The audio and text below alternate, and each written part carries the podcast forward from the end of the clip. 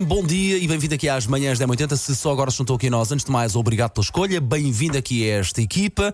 Ahm, entre outras coisas, claro, estamos aqui a falar sobre quando chega a altura de pagar a conta depois da, da refeição, um grupo de amigos com filhos, sem filhos, um grupo bem diferente. Ah, como é que faz? Divide a conta ou então cada um paga o seu. Ah, Está a haver polémica da boa, da saudável. A nossa querida ouvinte Sofia Monteiro precisa de falar connosco. Bom dia, Paulo. Bom dia, Susana. Que saudades que eu tinha de vos ouvir depois de um mês de férias. Em relação à questão do dia, eu sou de acordo com a Susana. Se formos eh, quatro ou cinco gatinhos, eh, cada um paga o seu.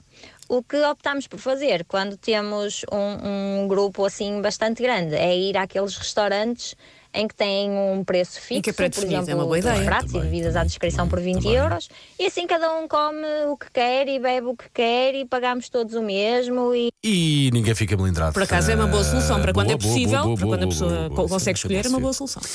Ok, agora vamos, eh, vamos respirar um bocadinho, que isto é uma, coisa- uma conversa que me- mexe muito Olha, com o nosso sistema. o tema, vamos, vamos, eh, como temos feito agora, vamos repescar um- Ok. uns macaquinhos eh, antigos e, é sobre- e acaba por estar relacionado com aquilo que tu sentes com os jantares, Paulo, porque é sobre ataques de ansiedade. Estou-me a- Estou-me a rir, não tem piada nenhuma. Ok, Os meus amigos, os meus amigos, o meu grupo de amigos que me está a ouvir. Os teus ex-amigos, Então aquele bandido, ai ai ai, divido Já não são todos. amigos. Já não me aguentava. ex-amigos. Ex amigos.